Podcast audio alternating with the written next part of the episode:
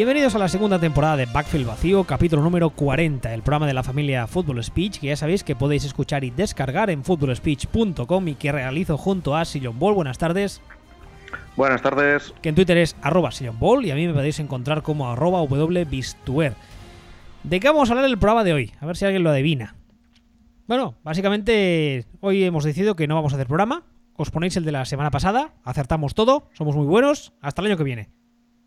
Adiós. Ya está, ¿no? Pues, pues, sí.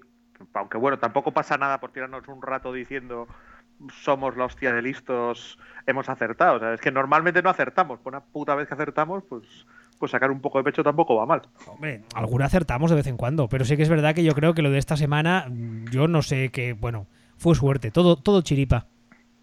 No, en realidad, fíjate, más que, más que chiripa, lo que para mí es relevante de, esta Super Bowl, de este partido, es que ha ocurrido exactamente lo que suponíamos o, se preveía que iba a pasar. No ha pasado como, por ejemplo, el año pasado, que de repente todo iba de acuerdo al guion y entonces eh, eh, a Shanahan se le cruzan los cables. No, ha pasado nada de eso.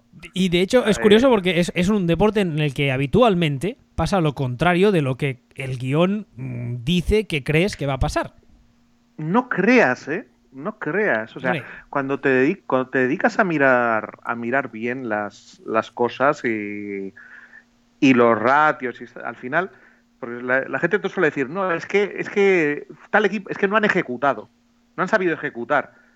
A ver, no, no es que no hayan sabido ejecutar, es que cuando un equipo durante 17 semanas no sabe ejecutar, la semana 18 lo normal es que no sepa ejecutar.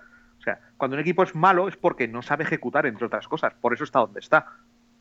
Y en este, en este caso, en este, en este partido, son dos equipos que tenían cada uno de ellos dos unidades que sabíamos lo que iban a hacer. Y eh, es bueno, había tres de las cuatro unidades que sabíamos lo que iban a hacer y la cuarta, que era la que, la que ya dijimos que era la que iba a decantar el partido, que era el ataque de los Eagles.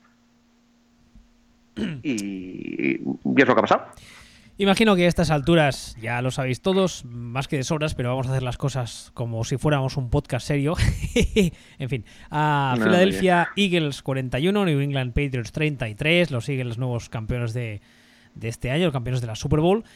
Y bueno, como ahora decía John Ball, lo más remarcable es que eh, una de las incógnitas, si no la incógnita del partido, que era el rendimiento que podía tener Nick Foles, porque ya dijimos durante estos playoffs que, hombre, no es lo mismo jugar con Wentz que jugar con Nick Foles, entre otras cosas porque son jugadores de perfil ah, físico, por así decirlo, incluso bastante diferente. Pues una de las historias del partido, como decía ahora, es que Nick Foles, como solemos decir aquí en un lenguaje poco técnico pero muy descriptivo, hizo surcos en el suelo con la chorra. O sea, ejecutó un game plan creado a la perfección cantado o llamado, usad el término que queráis, por un staff muy valiente, muy valiente. La verdad es que yo creo que eh, una, de las, una de las historias del partido es que Doug Peterson se ha quitado para siempre jamás la etiqueta que le pusimos, y me incluyo algunos, de ser una versión ah, pobre, por así decirlo, de Andy Reid. Yo creo que el aprendiz ha superado al maestro, al menos en cuanto a valentía porque fue un game plan muy, muy, muy valiente. Y al fin y al cabo, es que si te paras a pensar, es lo que tiene sentido. Pues, porque estás ahí y, ¿qué, vas a hacer? Ya, pero es que, a ver, pues que fue el game plan de todo el año. Quiero decir, fue Doc Peterson, no fue un señor que se parece a Doc Peterson o Doc Peterson con los Dodotis. Fueron, fue lo que, lo que habían sido hasta ahora. De todas formas, no solo es el game plan. O sea, mira, te voy a repasar los números eh, del QBR de Nick Foles desde el momento que desde el partido de los Rams, desde el momento en el que se en el que se rompe Wentz. QBR es una estadística sobre 100, es un rating sobre un rating sobre 100. Son 17, 64, 23, 4, 47, 93 y 88. O sea, este chico es un es un limpia parabrisas. Este, este chico tal vez podríamos decir que, ha ido increciendo. También es otra, es otra lectura que podemos hacer. Que empezó entre mal y desastroso el partido de los Rams y fue cogiendo velocidad porque donde lo ha petado ha sido los dos últimos partidos.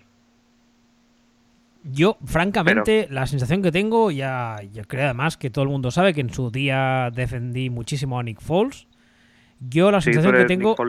sí. la sensación que tengo es que el, el, trabajo que hace el staff de, Filadelfia a nivel ofensivo, luego ya hablaremos de a nivel defensivo, el trabajo que hace para adaptar el juego de Filadelfia y las necesidades del equipo en ataque en momentos determinados con adaptarlo a o con las capacidades de Nick Foles es uno de los trabajos de coaching más espectaculares que recuerdo haber visto en años.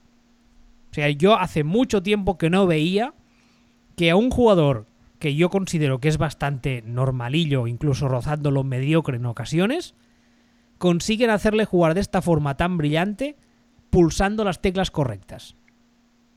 Hombre, hombre, a ver, que, que sí es cierto, pero que que no es todo el game plan, que el chaval se saca unos cuantos lanzamientos que son de...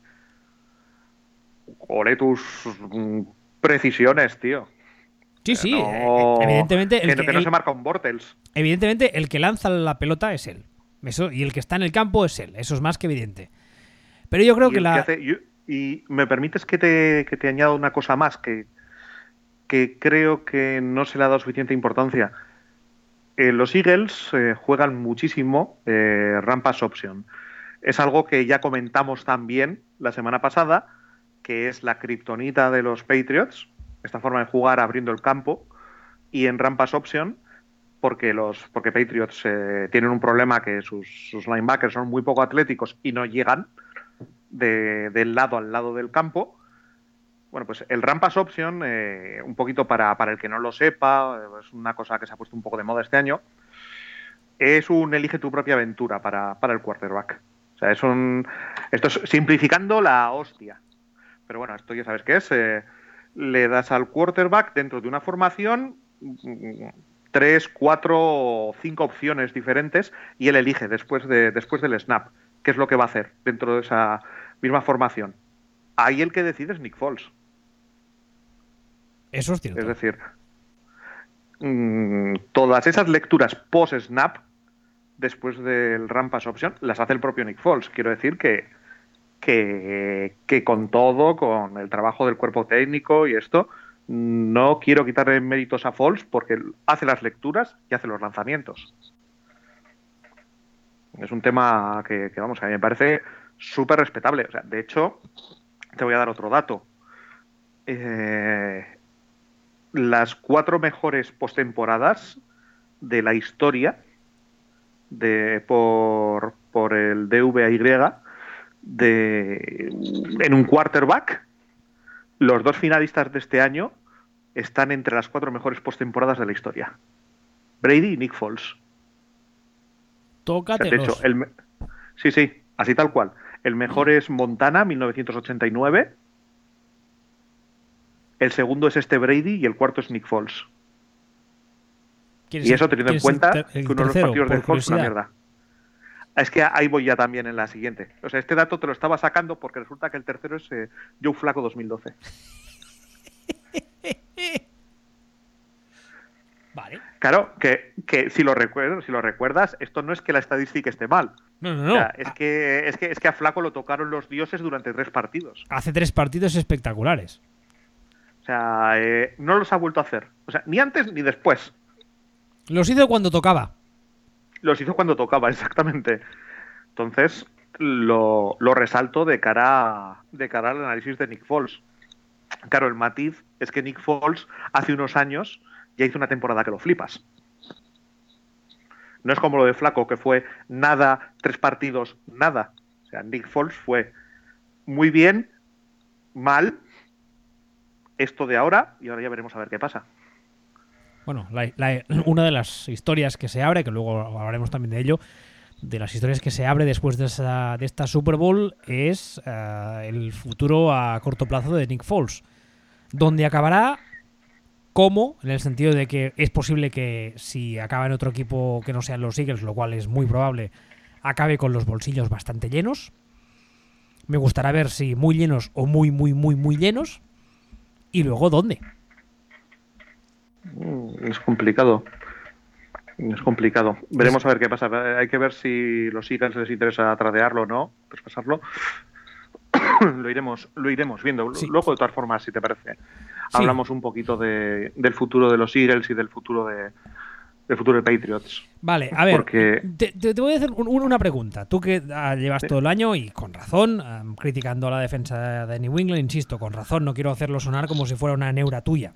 O sea, criticándola y con argumentos, has, dado, has hablado muchas veces de, los problemas que ha tenido esta defensa y además ya dijimos en este programa muchas semanas que es una defensa que empezó la temporada de forma en plan mm, cáncer de sida y ha ido mejorando al nivel de llegar a ser mala. Sí, enfermedad venérea. Sí. Exacto. Claro, cuando vienes a ser extremadamente malo y mejoras, acabas siendo malo. Has mejorado, es cierto, pero sigue siendo malo. Entonces, mi pregunta es, ¿hasta qué punto crees tú que el papel del ataque de Filadelfia es uh, de mérito del game plan que plantea Matt Patricia o es que simplemente por la calidad de sus jugadores no puede hacer más? Uf, Empezamos pronto con el diario de Patricia. Eh, ya, sé, que es una pregunta complicada, ya lo sé, pero es, claro, también es una de las cosas que más llama la atención del partido, porque Patricia es un señor que se ha ganado, con merecida o no, pero se ha ganado cierta fama de ser un, coordinador defensivo competente. No entiendo muy bien por qué, porque como tú también has dicho muchas veces, los números están ahí de sus defensas, pero vale. Es un señor que además, mm, tras esta última temporada, se ha ganado un puesto de head coach, que acaba de estrenar, pero eh, en la Super Bowl tú ves el partido y la sensación que da es que el ataque de Filadelfia le mete un baño a nivel táctico, pero vamos, como he visto pocos. Sí, pues que es, lo que es lo que decíamos que iba a pasar. O sea, le mete el baño táctico de eh, aprovechando las jugadas, el tipo de juego que sabemos que le va mal a Patriots, que si tú y yo lo sabemos, también lo sabe la gente de los Eagles, y que si tú y yo y la gente de los Eagles lo sabe, también lo sabe la gente de Patriots. Entonces, mi tesis es que Patriots directamente o sencillamente no cuenta con el personal para hacer eso. O sea, porque, estamos diciendo, no, tienen problemas para las rampas options eh, cuando ensanchan el campo, porque sus linebackers son igual de atléticos que yo. ¿Vale? O sea, ¿tú te crees que si Patricia no tuviera ahí un linebacker capaz de correr y saltar como si fuera LeBron James en sus años mozos, no lo pondría a jugar? Pues que no lo tiene. Yo creo que es tan sencillo como eso. ¿eh? Yo no puedo, yo no puedo culpar a, a Patricia porque sus jugadores lleguen hasta donde lleguen. Es lo que hay. Le puedo culpar de otra serie de cosas. Pero, pero de eso en, de eso en concreto no. Entonces, el ¿qué va a pasar con qué va a pasar con Patricia? Ya lo veremos. Mi tesis ahora mismo es esa, es que es que los problemas de Patriots es que vienen de que el Belichick General Manager es una castañita a la que le salva el culo el, el Belichick Head Coach. Pero, pero ya un momento que de donde no hay no se puede sacar. Y la defensa lleva siendo una castaña todo el año. O sea, lleva un lustro siendo una mierda la defensa de Patriots. Te cruzas con el, con el no recuerdo si el 15, el quinto mejor equipo en ataque de la liga, pues y y te cruje. Además es que es, es que lo dijimos, es un matchup horrible para Patriots. Porque Eagles juegan justo como no le conviene a, a Patriots. Y si Nick Foles es capaz de jugar como jugó contra los Vikings y poner a funcionar ese ataque de, Eagles como lo hizo contra Vikings, no va a haber, no, no hay partido. Es victoria de, es victoria de Eagles. ¿Y qué, pasó? Qué, buenos somos, madre mía. Ya, pero es que, es lo, es que lo sorprendente de este partido es que se ajustó a guion. Que se ajustó a guion muchísimo. De hecho, la única salida real de guion que hubo es que durante un cuarto el ataque de, de Patriots perdón, fue superior a la defensa de Eagles. Que te pueden decir, no, es que ha habido mucho tal. Digo, no, hijo mío, el tercer cuarto. La primera parte la termina Patriots con 12 puntos.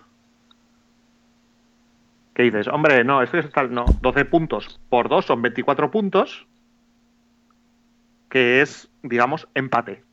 Es lo que dijimos, más o menos se nivelarán. Ataque de Patriots y defensa de Eagles, más o menos, se anularán el uno al otro y quedarán en una zona aproximada de 24 o 25 puntos, una, una, puntuación media. Hubo un cuarto en el que eh, nada más salir con los ajustes del descanso y tal y cual, el ataque de Patriots funcionó, funcionó por encima de lo que esperaba.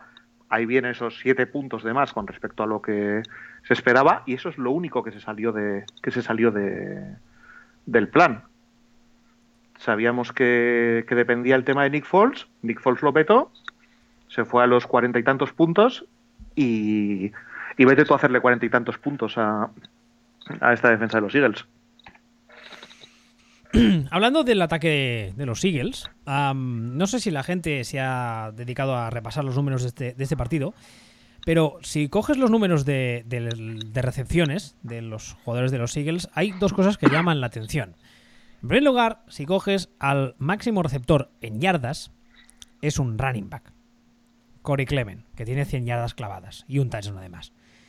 Y en segundo lugar, si coges el máximo receptor eh, o los máximos receptores por número de recepciones, el segundo es Jack Ers, que es el Tyren, que tiene otro touchdown. Pero ¿qué les pasa esto, a esos dos touchdowns? ¿Cómo, cómo, cómo, cómo, cómo, cómo, cómo, cómo, cómo? ¿Qué, ¿Qué les pasa a esos dos touchdowns? ¿Qué tienen en común? El touchdown de Clement y el touchdown de Ers. Ah, que los dos subieron al marcador. Hombre, ya. Pero. Mm, qué mamón. Por cierto, la, jugada fatídica, la jugada donde todos los fans de los Patriots clamaron a los dioses porque Godel les odia y el reglamento, bla, bla, bla, eh, es la de Ertz, ¿verdad? No, la de Ertz es la que si alguien te la protesta, hay que coger una raqueta de tenis, además una vieja de madera, y sacudirle en la cabeza un par de smash. Porque es tan clara y evidentemente bien pitado, correcto, indiscutible y de manual. O sea, que es que llega un momento que la raqueta de tenis ni siquiera es para golpear, es para introducir. O sea, no, no, no tiene, no es cuestionable este tema. Ese es el de Ertz. Y el, de... El, de Cleven no recuerdo cuál es. Vamos a ver, el de, el de es esta jugada que coge el balón en torno a la yarda 7 se recorre siete yardas corriendo, eh, cruza el plano de la línea y al caer se, le escapa el balón. Y te dicen, como el de Jesse James, y digo, tú eres tonto. O sea, tú eres tonto. A ver, esto, es muy fácil. Este, es que esta norma es súper fácil. Bueno, a ver, bueno, súper fácil no, pero esto, este, esto, este, esto en concreto lo es.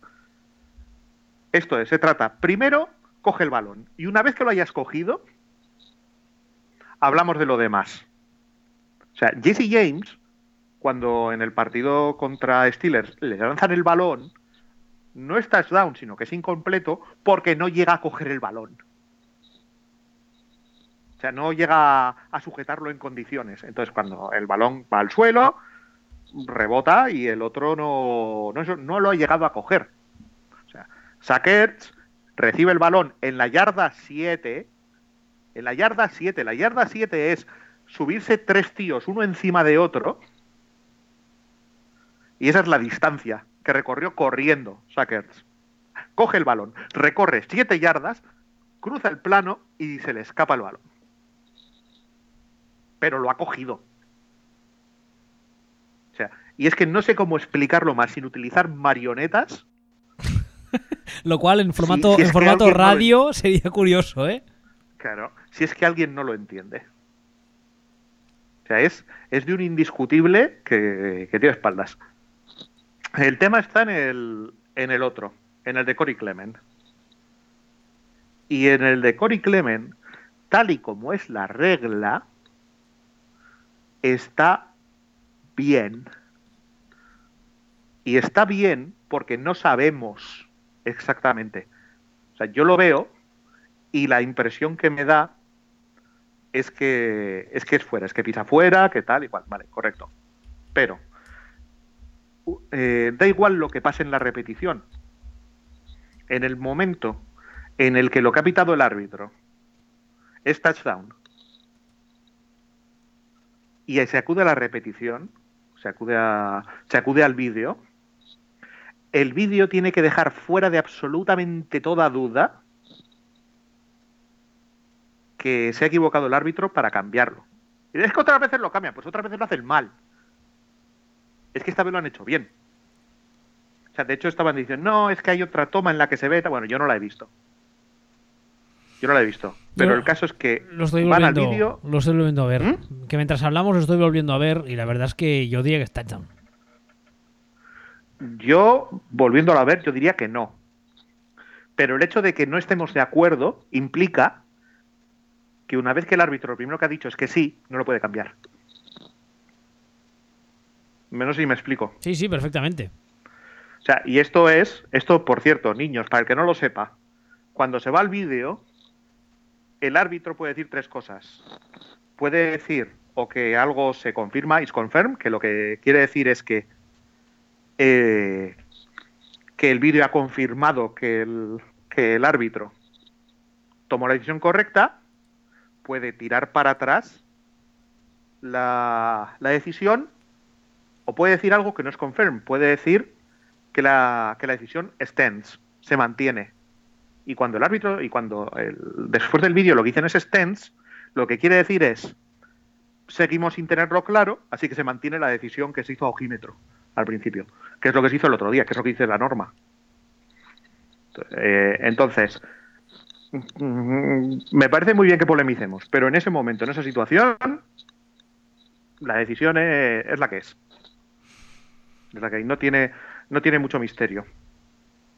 Y hay otra, y por cierto, dime.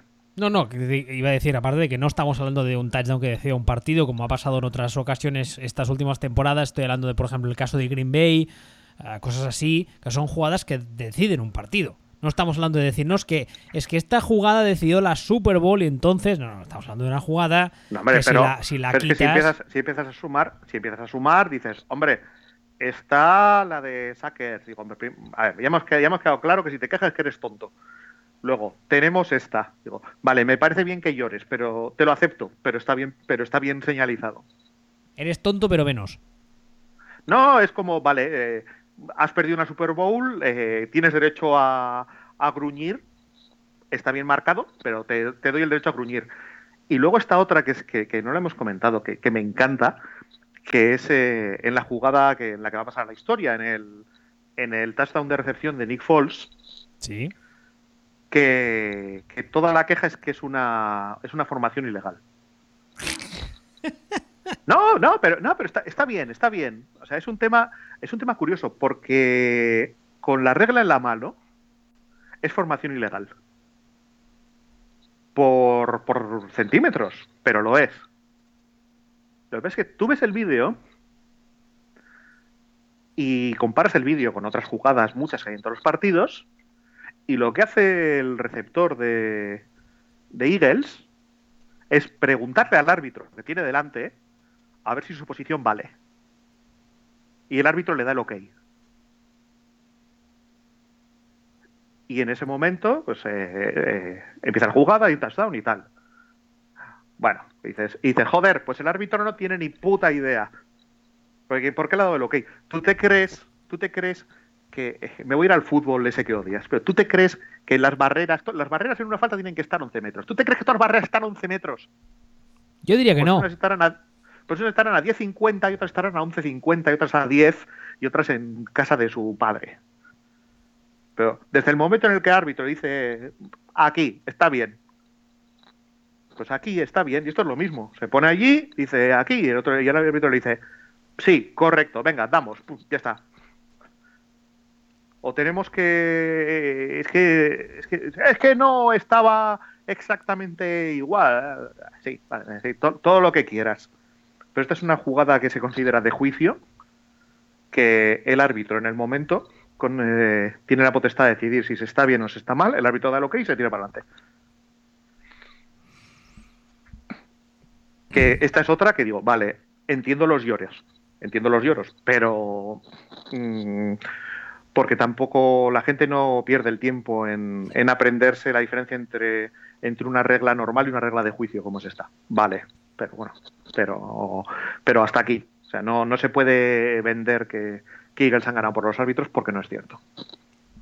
No, no, es que ni, vamos, es que ni por asomo, porque hay durante varios momentos del partido tú lo estás viendo y la sensación que te queda es que Filadelfia está haciendo un poco, entre comillas, lo que quiere con New England, que es algo que e, e, esa sensación y el y el al final el baño táctico que le da el staff de Filadelfia al staff de New England es algo que hacía pues ¿qué? 18 años hace que dura la dinastía Patriot, 17 desde entonces que no veíamos.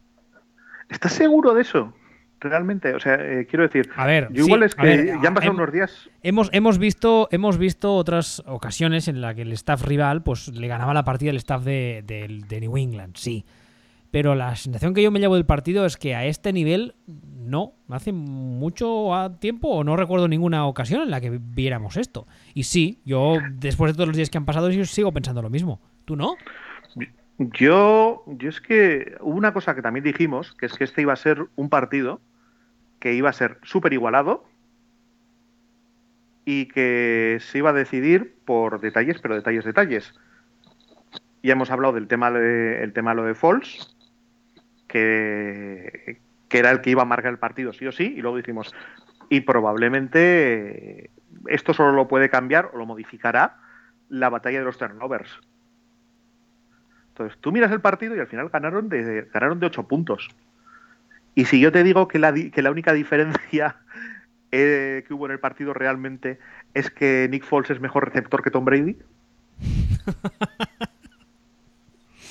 no, piensa, en serio. O sea, oye, es, es, como de cachondeo, pero realmente. Si a Nick Foles se le cae el balón y Tom Brady lo agarra. La historia cambia, sí. Completamente por, por esto. O, o, si lo piensas, estábamos, te estaba comentando los turnovers, porque, porque Filadelfia y Eagles tuvieron una, una pérdida con la intercepción de, de Nick Foles y Patriots tuvieron tres. Tuvieron, tuvieron el fumble del final, tuvieron antes una pérdida, una pérdida por, por cuarto down, que eso también es una pérdida, y tuvieron una tercera pérdida que, es el field goal fallado. Que de es un field goal fallado. Un field goal un field goal fallado es un ataque en el que no has hecho un punt y no has anotado. Es decir, una pérdida. Además, un field goal fallado por un, por un kicker que raramente falla field goals. Sí, a ver, pero hostia, ¿eh? Yo me cuesta echarle la culpa al kicker ahí. No, no, no, no, no, no estoy echando la culpa, ¿eh? Pero es como a lo que me refiero es que es, una circunstancia que, no la tienes prevista porque es algo que pasa raramente. Mm, sí, sí, pero, pero por lo demás, ya, ya dijimos que iba a ser un partido igualado y lo fue. O sea, al final lo abrió un poco este tema de los turnovers, lo abrió un, lo pudo abrir un poco el hecho de que, de que Nick Foles estuvo muy bien. Lo que pasa es que el ataque de, de estuvo superior al ataque de Eagles durante un rato y eso eh, contrarresta un poco lo que hicieron Eagles, pero el partido se, se acercó a lo que decíamos. Mira, de hecho, estaba repasando el otro día todos los números y cuando me puse a mirar las defensas que decías tú, no, es que la defensa de Patriots y tal, la media de presiones al quarterback de Patriots este año es en el 32,6% de los snaps. En este partido presionaron a Foles el 33,6%. O sea, prácticamente lo mismo, ¿no? Un poquito, y un punto mejor incluso. Vale, pues Eagles, su media es 40%, perdón, 41%, y este partido fue 40%. Tanto Patriots como Eagles fueron, fueron los que son. No, no, no le veo más, no le veo muchas más vueltas. No. Para mí no la tiene. Y además es que creo, creo, creo que el, partido o el resultado final, digamos, es completamente justo. Sí, no, no, es, es justo. También eso, también es por los matices fueron como fueron, esto fue así, lo otro fue así. Sobre todo, y vuelvo a lo mismo. Nick Foles eh, se hizo un QBR de casi 90 y con la defensa que tiene que tiene Patriots, si te hace eso, se te está yendo a cuarenta y tantos puntos, se fue a cuarenta y tantos puntos y hacerle cuarenta y tantos puntos a la defensa de Eagles, pues jodido. Todo lo demás, por lo de siempre. Decían, dijimos que va a hacer esto, que el que lo va a petar va a ser Amendola. Pum, 152 yardas. Que lo va a petar en el slot, 5 de 5 en el slot. Que le van a correr por el, centro a, a Patriots. Taca. 14 carreras le Blount, 9 carreras ella allí. Y 6 yardas y pico de media le Blount corriendo. Dando por saco por el medio, como un tractor. Es, es que al final estamos diciendo, estamos repasando algo que, casi casi lo que decíamos, lo que has dicho tú al principio de cachondeo, es que es lo que ya dijimos. Legarrette Brown, por cierto, tiene dos anillos ya con la lotería, ¿no? Sí, con la chorrada, sí. No está mal, ¿eh? Sí. Pues. Pues casi que no. Casi que no. Y Chris Long, un poco de lo mismo. Sí, es verdad. Es, es uno de esos nombres por los cuales me alegro, porque ya sabéis, que también lo contamos aquí, que Chris Long el año pasado estaban los Patriots ah, ganó un anillo, sí que es verdad, pero dejó New England porque decía que quería sentirse como un jugador que aportaba más al equipo y que quería tener un papel, un papel más, más determinante. Esta offseason pasada fichó por Filadelfia, una defensa que ha, vamos, ha sido espectacular todo el año y se lleva otro anillo con Filadelfia, teniendo pues un papel más destacado en defensa como él quería. Y la verdad es que no, no sé si encontraríamos algún jugador, aunque sea de un equipo super rival de Filadelfia, al que le caiga mal Chris Long. Es un tipo que, cae bastante bien por norma general. Hombre, tiene, tiene un perfil político muy marcadamente demócrata. Entonces, en lugares donde el trumpismo funcione y que encima sean equipos mm, hostiles a los Eagles. ¿Estás hablando de Dallas? Estaba pensando en Dallas. Probablemente tengan figuritas de vudú de Chris Long. Pero en Dallas son especiales en toda la amplitud del término. Un saludo, Garcho. Con lo cual no cuentan. Eso también es cierto. Pero, pero bueno, yo digo que el, tema de Chris Long, a mí uno de los motivos que, de su puto mismo también es eh, la valentía que tiene de, en, sus posiciones políticas y las cosas que hace. Y, igual que esto de vestirse con el abrigo de piel y, la camiseta de los Sixers, ¿no? Para, para, el desfile. Pero eso en determinados entornos, eso resta, no suma. Bueno, a ver, una vez terminado el partido, a no ser que quieras añadir algo más o si van saliendo, pues tú mismo. Pero uh, yo creo que uh, la, la pregunta que hay que hacerse ahora mismo es ¿y ahora qué? Ahora qué para Eagles y ahora qué para Patriots especialmente, quizá porque la sensación que queda mucha gente es que estamos hablando de una posible dinastía que empieza, habrá que verlo, pero bueno, y de una dinastía, aquí ya no hay posible que valga, de una dinastía que puede que esté llegando a su fin. En los Patriots, por ejemplo, estas últimas horas hemos visto, como decía antes, que Matt Patricia es el nuevo head coach de los, de los uh, Detroit Lions se decía que los Patriots ya tenían a punto su repuesto, que tenía que ser el ex head coach de los Tampa Bay Buccaneers, del que ahora no recuerdo el nombre, uh, Shiano, Greg Shiano, que ahora mismo estaba siendo, está siendo, vamos, el uh, coordinador defensivo de Ohio State y les ha dicho que no, con lo cual uh, hay que encontrar a otro coordinador defensivo. Brian Flores, que actualmente es el entrenador de linebackers, estaba sonando mucho para puestos en otros equipos, no sé si le van a promover, lo cual me extrañaría porque la unidad de linebackers precisamente ha sido de las más flojas del equipo, sino la que más. Pero bueno, ya sabemos que son muy fans de, mm, promover gente que tienen en la casa, más que nada porque así conocen el sistema. Y el caso de eh, John, uh, John, iba a decir John, McDaniels, no, de Jack Daniels, uh, McDaniels, perdón.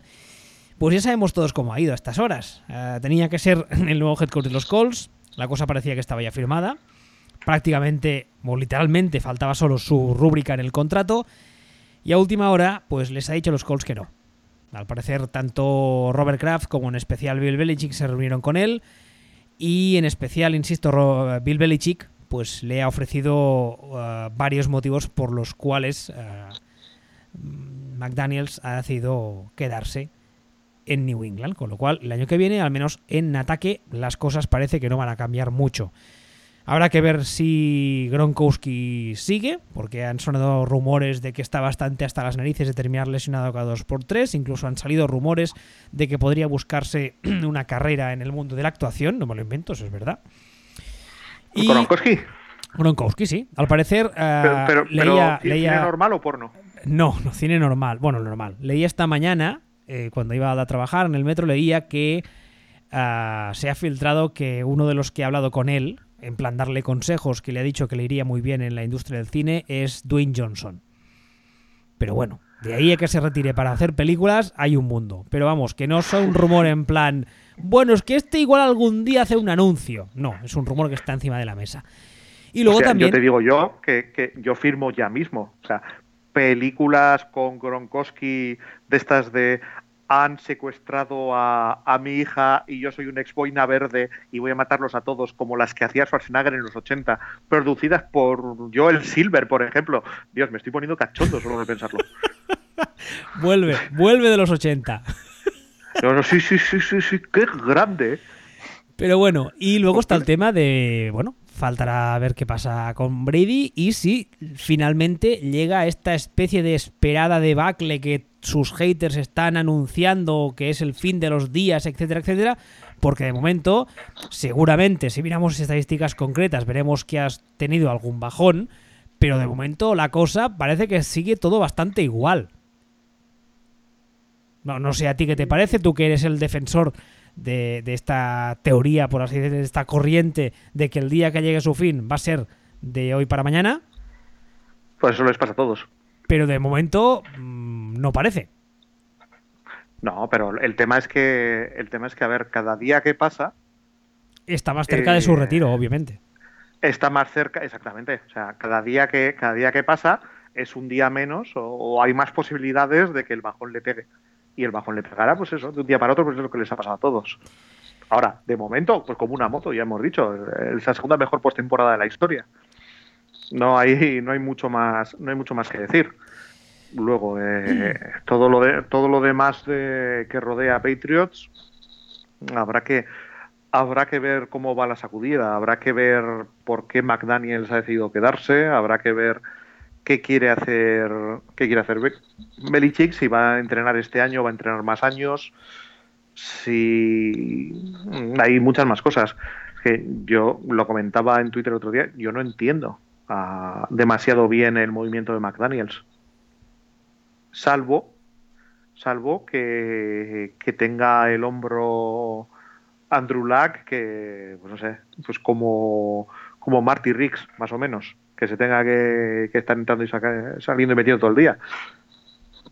Porque yo no. Hoy lo estamos petando con, referencias ochenteras, ¿eh? Efectivamente. Yo estoy, demasiado viejo para esta mierda.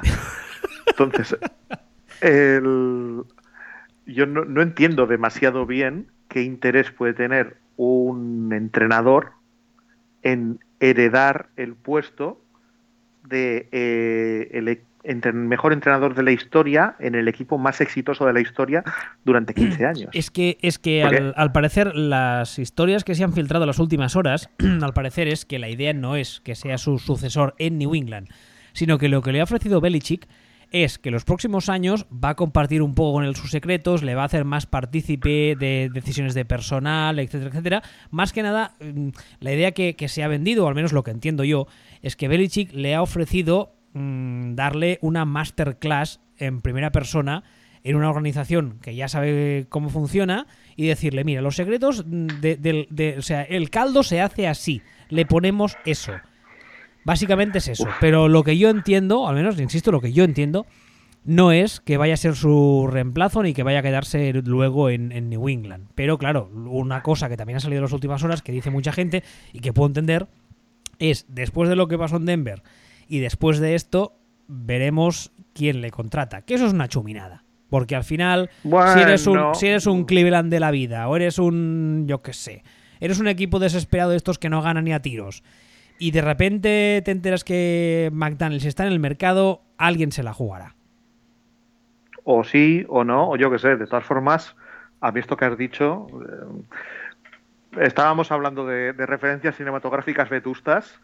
Yo, parafraseando al maestro Yoda, eh, siempre son dos, un maestro y un aprendiz. O sea, esto yo creo que convierte 100% a, a McDaniels en Darth Maul automáticamente. Es, eh, eh, aprendiz oficial de, de Sid de, Maestro Oscuro. Y también, también una, de las cosas que también se ha dicho, que eso no, lo había comentado, es que uh, McDaniels tiene, no sé si tres o cuatro hijos de, jóvenes, pequeños, vamos, y una de las cosas que ha pesado es el hecho de que, claro, me voy a quedar en New England, todo va a seguir igual, no voy a tener que, que buscar casa, no voy a tener que buscar colegio, y encima, este señor, que es el mejor de la historia en lo suyo, me ofrece convertirme de forma ya oficial en su aprendiz directo y va a, va, va, va a compartir conmigo todos los secretos de la fuerza. Entonces, hombre, yo creo que de, todas formas ante esa oferta, antes que irme con el cocainómano de Irsey, yo entiendo a McDaniels. Ay, pero es que es que me cuesta creer que McDaniels, que lleva vida y media allí en, Patriots, no, no haya ido, no, no haya absorbido, no lo haya visto ya todo realmente. Yo no sé hasta qué punto la teoría no es tanto el hecho de voy a compartir contigo, sino el hecho de vas a hacer tú. Me, explico la, diferencia en, lo que recae, ¿no? O sea, lo dejo claro. No el hecho de que McDaniels, como tú bien decías, estoy convencido de que McDaniels, por ejemplo, en las draft rooms de estos últimos años, seguro que está ahí seguro que está ahí. O sea, a mí me cuentas que McDaniels los últimos años no ha estado en la habitación del draft durante el draft de New England y no te creo. Estoy seguro que ha estado ahí. Sí. Pero quizás este año, en vez de estar ahí, el que lleve el le draft. hablar y todo. Exactamente. El que lleva el draft es él. O le deja hablar. O le deja hacer alguna cosa. O le deja seleccionar. Por ahí voy yo. No sé, yo de todas formas creo que nos estamos yendo y estamos especulando. Porque porque todo este es tan oscuro, a saber qué es lo que ha pesado, a saber lo que le ha dicho la mujer de McDaniels a McDaniels. A saber cómo está Lack. A saber cómo está Lack. No, pero, a ver, esto que te digo, esto que he dicho de a saber lo que le ha dicho la mujer de McDaniels a McDaniels, que lo digo como de cachondeo, lo digo para resaltar el hecho de que no conocemos todas las conversaciones de todo el mundo.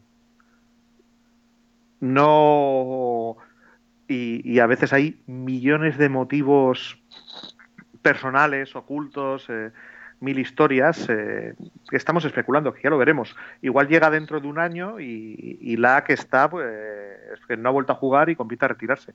Y diremos entonces, ato los cabos hacia aquí. O a lo mejor el año que viene se retira Belichick y decimos, ato los cabos hacia allá. Eso, ahí ya lo, ya lo veremos. Ahora mismo ahora mismo estamos atando mil cosas. Y con respecto a Patricia, yo como siempre he tenido la sensación de que la defensa de Patriots era Belichick y Patricia le, llevaba los cafés, bueno, los cafés y el hacha, pues no creo que cambie nada. Respecto al otro equipo de esta Super Bowl y a su futuro, los, los Eagles, la verdad es que, hombre, mm, su futuro pinta muy, muy bien. Muy bien, porque una de la, uno de los temores principales que tenía este equipo era el hecho de que perdiesen a Jim Swartz. Sí que es verdad que hasta ahora no podían entrevistarle ningún equipo de forma oficial al menos, pero la Super Bowl ha terminado. Mm, por ejemplo, Patricia al día siguiente ya se anunció, o al cabo de dos días se anunció como head coach de los Lions, y Jim Swartz de momento no ha ido a ninguna parte. Con lo cual, yo creo que. Y asientos, asientos quedan pocos, ¿eh? Por eso mismo, yo creo que con un poco de suerte los Eagles podrán contar al menos un año más con Jim Swartz a manos de, esa espectacular defensa, con lo cual este cabo lo tenemos atado. Falta ver evidentemente qué nombres ganan y qué nombres pierden. Y luego está el tema del ataque. Mm, falta ver qué sacarán, como decíamos antes, qué sacarán por Falls, porque lo más eh, sensato siempre desde el punto de vista de los Eagles es tradearle. Además creo que está bajo contrato, ¿no? Creo que le queda un año. Sí, le queda un año. De todas formas, no es tan sencillo. O sea, ahora lo repasamos si quieres. Eh, bueno, termino, termino, lo que decía. a, nivel de ataque, hombre, vuelve Wentz. Espero que nadie diga en serio la chuminada que he leído algunos de plantearse si hay que seguir con Falls de titular. Porque para mí eso es, una chuminada. Así que el ataque, o sea, el futuro de los Eagles a corto medio plazo pinta muy bien. ¿Por qué decías tú ahora lo de Falls que es complicado? A ver. A ver, porque. Eh, primero, porque. En lo fácil, porque no estamos seguros de que Wentz esté para empezar la temporada, ni mucho menos. Eso para empezar. Entonces, una vez que tenemos esa duda y que sabemos que, que Falls es una garantía, porque sí, porque lo es realmente, ponernos a hablar de traspasos y, cosas es complicado. Y es complicado porque también está la opción de, de aplicarle un franchise tag dentro de un añito y entonces traspasarlo con el franchise tag. El problema que tiene el, el franchise tag en cuestión es que eh, desde el momento que lo aplicas, ah, incluso aunque el jugador no lo firme, el jugador ese dinero cuenta contra tu límite salarial.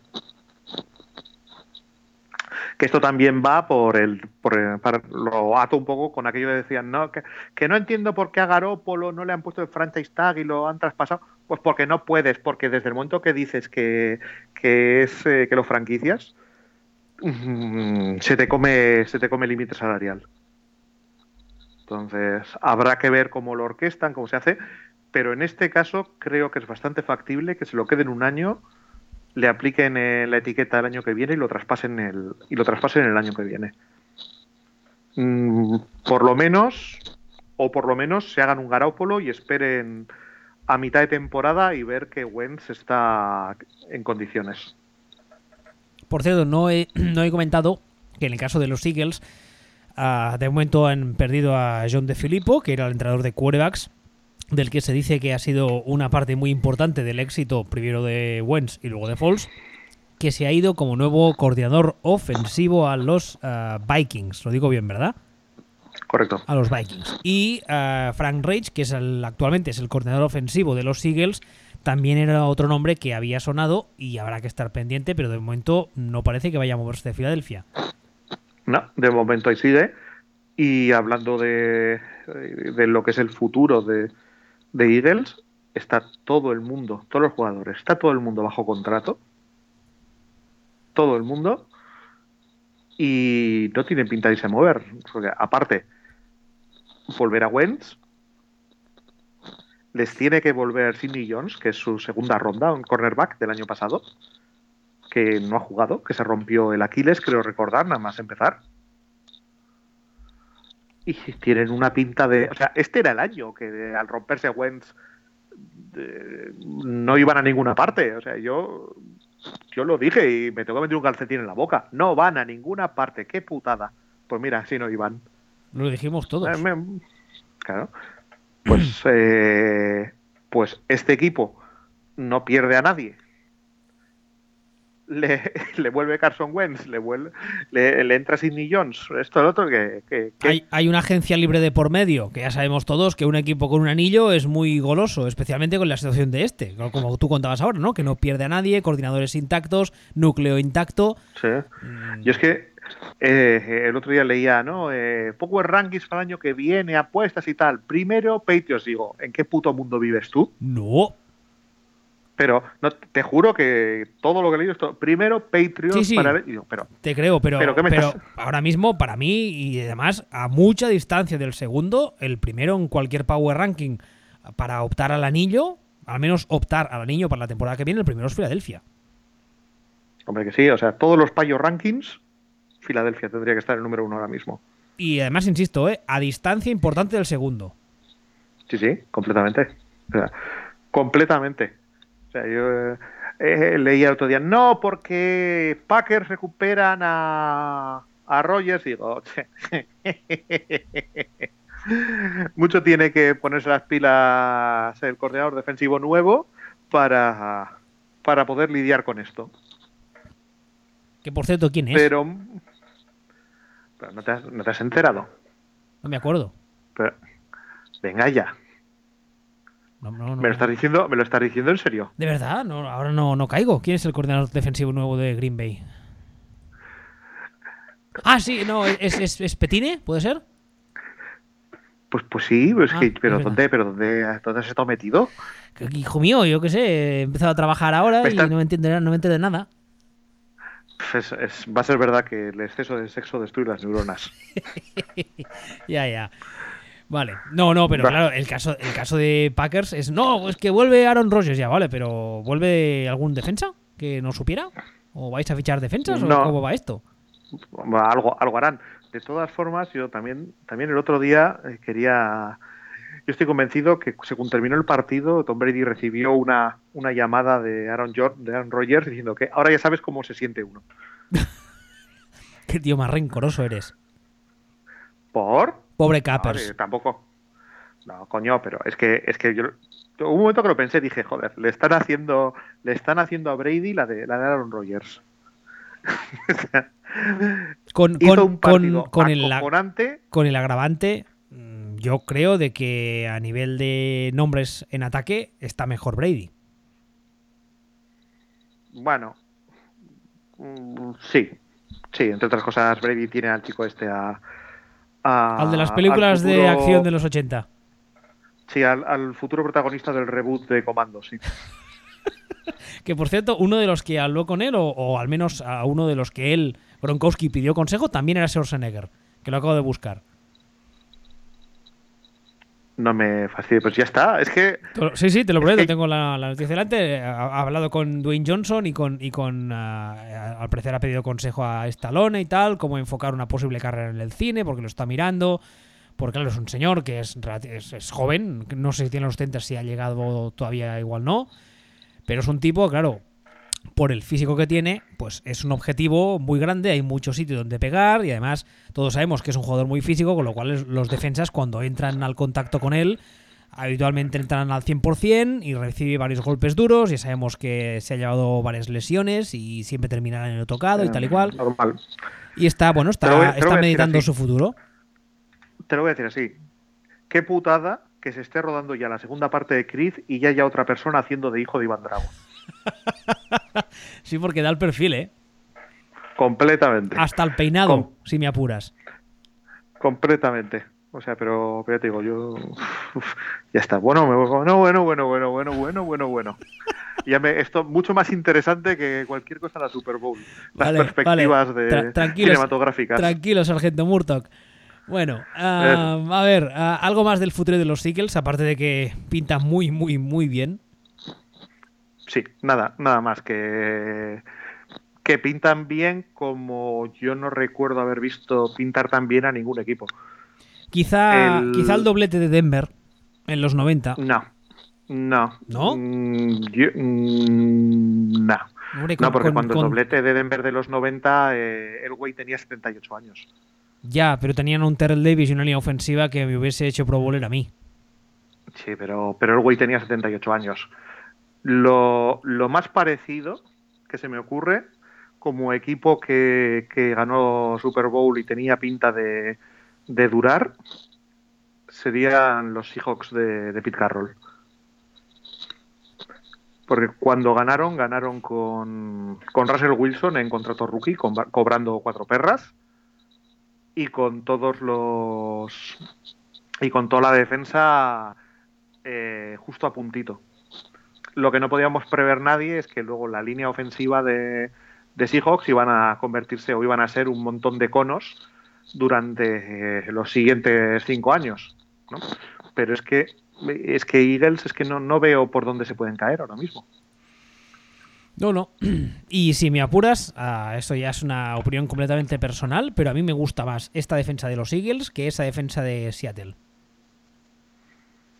Mm, no te lo compro. Yo, yo creo que el factor agresividad lo comparten, por así decirlo, es muy parecido en ambos casos, pero a nivel de variedad esquemática me quedo con esta.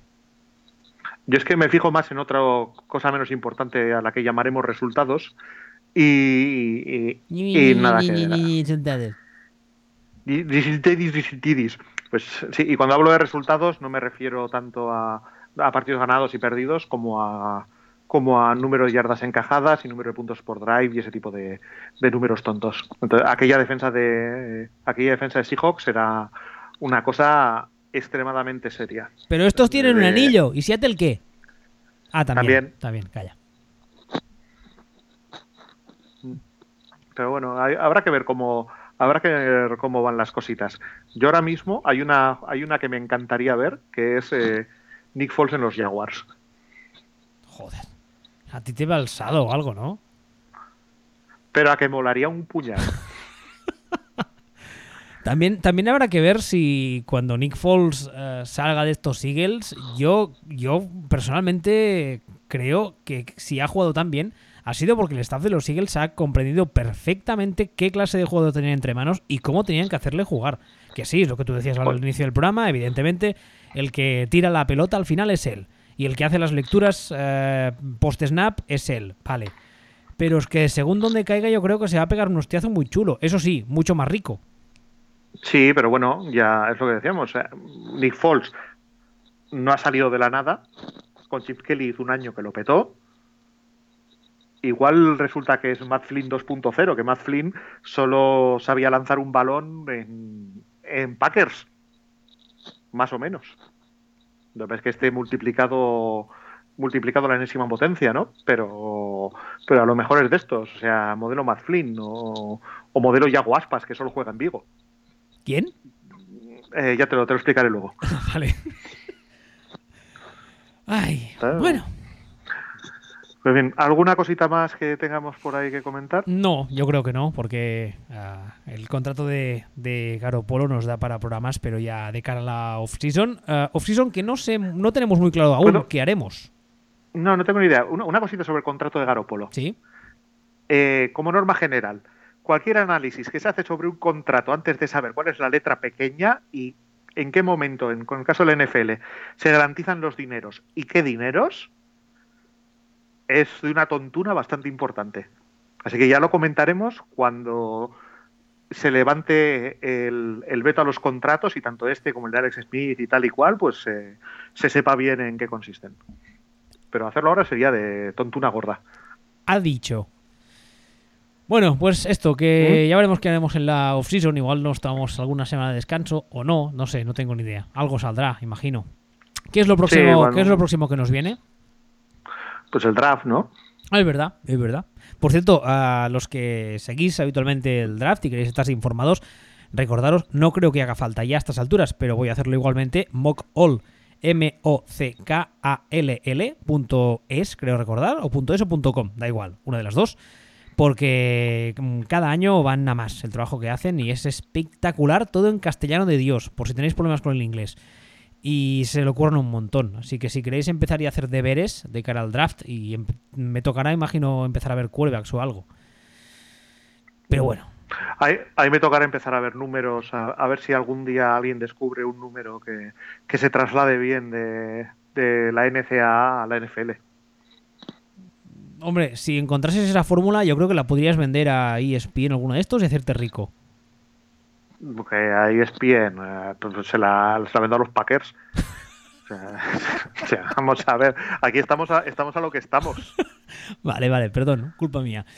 Pues nada, pues si no tienes nada más que añadir, yo lo dejaría aquí y hasta la semana que viene entonces. Hasta la que viene o cuando más bien cuando se nos ocurra algo interesante de lo que hablar. Bueno, sí, es verdad. He dicho la que viene por la por la por la, por la habitualidad. Pero vamos, hasta que las nubes lleguen a casa, como decía el Pachino. Adiós. Hasta luego.